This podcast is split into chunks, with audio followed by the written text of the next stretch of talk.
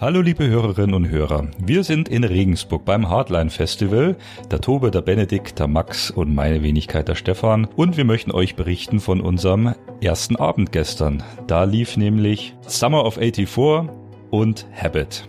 Äh, bei Summer of 84 waren die Regisseure mit vor Ort und da gab es natürlich ein schönes QA nach dem Film.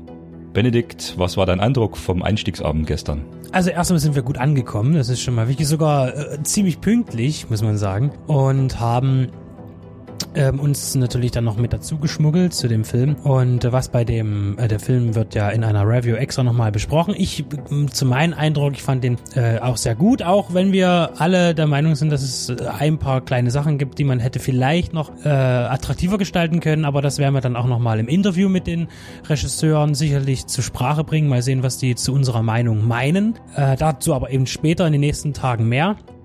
Ich finde ihn trotzdem gelungen. Ich habe ihn mir gern angeschaut. Wir sind ja auch in, in der großen Ehre zuteil geworden, uns schon vor offiziellem Veröffentlichungstermin für den Verkauf uns äh, die Special Edition äh, zulegen zu dürfen als äh, ja, exklusive Käufer auf dem Festival. Denn Pandastorm Entertainment war ja auch vor Ort mit einem Stand und hat exklusiv diese Box angeboten. Das haben wir uns ja nicht nehmen lassen, zumal natürlich wir dann noch die Gelegenheit haben, das signieren zu lassen. Ähm, haben dann noch Pandastorm ein bisschen geholfen beim Layout, äh, bei der Layout-Beratung.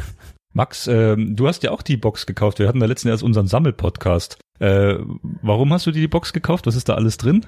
Also vor allen Dingen erstmal Gruppenzwang, weil ich ja gar nicht so viele Boxen kaufe, aber wenn jetzt alle anderen drei vorbrechen, dann wollte man da natürlich nicht fehlen. Nein, vor allen Dingen auch du sagtest es, Benedikt, oder du sagtest es, die Macher sind mit vor Ort und wenn man dann schon mal die Möglichkeit hat, diese sich dann auch noch ähm, veredeln zu lassen, ähm, sollte man die Möglichkeit nutzen, zumal das jetzt auch ein fairer Deal war, der jetzt im Normalpreis lag. Also es gibt ja manche Verleiher, die dann meinen, bei solchen Gelegenheiten nochmal drauf zu hauen und extra Preis zu verlangen. Manch eine machen es sogar noch ein bisschen günstiger. Hier war es genau das Mittel, ähm, was man auch findet. Bei Ein Cent mehr. Ungefähr. Als im genau. Verkauf. Was war dabei? Es ist auf, auf Blu-ray der Film, auf DVD, wie es so üblich ist, was man auch immer man davon hält. Das hatten wir jetzt alles an anderer Stelle schon besprochen. Es war ein großes Booklet ähm, dabei, eine CD auf jeden Fall noch und eine Menge Extras. Wir haben sie noch nicht äh, unboxed, deswegen weiß ich jetzt noch gar nicht so genau, was dabei ist. Oder hast du doch schon heimlich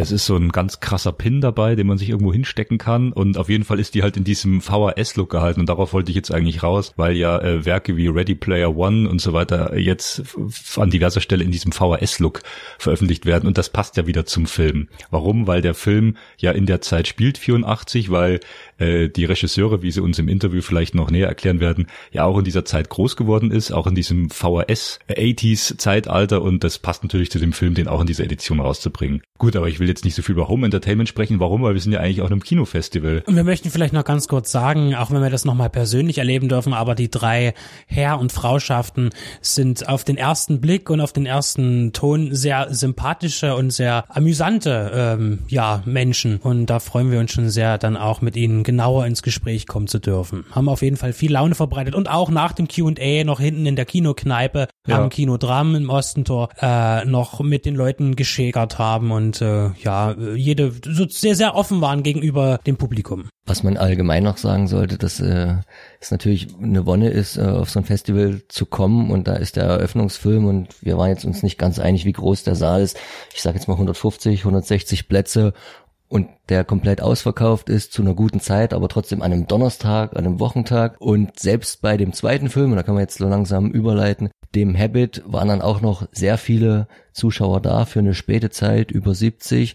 Sicher auch, weil dort auch natürlich der Director im Director Spotlight steht diesen Jahres, der Simeon Halligan, und auch äh, dort der Besuch extrem gut gewesen ist. Also man merkt, das ist eine Institution, sicher nicht nur hier in Regensburg, sondern auch äh, weiter rauswirkend. Und ähm, ja, der zweite Film, was ganz anderes. Möchte ich noch dazu sagen, es war wirklich, um das nochmal genau zu terminieren, ja, es war 23 Uhr und es ging aber sogar ein bisschen später los und da waren noch äh, etwa um die 70 Leute da und selbst als dann äh, kurz nach eins der Film zu Ende war, wo dann zwar die Hälfte raus rausgegangen, ist aber immer noch die Hälfte drin geblieben, um eben noch 20 Minuten länger zu bleiben zu dem Q&A. Und das ist für einen Donnerstagabend, wenn Freitag doch vielleicht noch viele auf Arbeit müssen, doch schon eine, eine Würdigung, eine Huldigung an, an, an dieses Festival. Und das ähm, muss ich auch sagen, merkt man auch an anderen Stellen, dass zum Beispiel auch, und das möchte ich hier sagen, eine, eine wunderbare Pressebetreuung hat, wo man auch immer gefragt wird, hingewiesen wird, was gerade ist. Und man kümmert sich gut um uns und wir kümmern uns dann entsprechend auch gut um die Filme, um die Künstler und um das Ganze ringsherum. Ein sehr schönes Festival bis jetzt. Wunderbar. Ich glaube nicht, dass es, dass es sich, dass sich dieser Eindruck ändern wird. Aber nun Habit, wolltest du was sagen? Genau, das war natürlich ähm, ein größeres Kontrastprogramm, was gar nicht möglich gewesen wäre zu, zu Summer of 84, weil der dritte Film von Simeon Halligan, wo man halt auch schon, wenn man jetzt vergleicht, die anderen laufen ja auch noch äh, in der Folge des Festivals, schon ein, eine deutliche Steigerung in allen Belangen stattgefunden hat, ähm, geizt nicht mit äh, splatterigen Szenen. Es fließt viel Blut, äh, spielt in Manchester im Untergrund und naja, also es war gar nicht so leichte Kost im wahrsten Sinne des Wortes. Wir wollen jetzt auch hier gar nicht so sehr ins Detail einsteigen, ist noch früh am Morgen. Man kann aber trotzdem sagen, dass hin und wieder mal ein Körperteil geschlemmt wird in dem Film. Deswegen, aber darauf würden wir euch dann auch auf unsere etwas detailliertere Review verweisen, falls ihr die noch nicht entdeckt habt. Was steht heute so an, Stefan? Du hast gerade das Programm, worüber wir euch dann morgen wiederum rückwirkend natürlich äh, genauer informieren werden. Ja, heute für den Freitag, ähnlich wie morgen, ist äh, absolut volles Programm. Wir haben fünf Filme und dann noch die Aftershow-Party, die wir äh, aus eigenem Interesse nicht bis um vier Uhr durchziehen werden, weil wir wollen ja morgen auch fit sein, wenn wir die Regisseure interviewen. Los geht's um 14 Uhr mit äh, Bio äh, La Rosa als Deutschlandpremiere. Anschließend kommt wieder Simeon Halligan um 16 Uhr mit White Settlers. Ähm, 18.30 Uhr der neue Film von Chad Archibald, der letztes Jahr seinen Director Spotlight hier feiern durfte, der Kanadier, den ich interviewen durfte, mit I'll Take Your Dad. Und dann kommt eigentlich mein Highlight für heute. Das ist halb neun, uh, Tigers Are Not Afraid äh, der von, von diversen Seiten, ob Stephen King war oder Del Toro, als Meisterwerk gepriesen wurde von der mexikanischen Landfrau von Del Toro.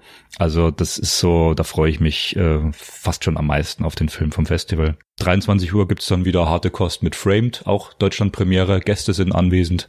Volles Programm, kann man einfach so sagen.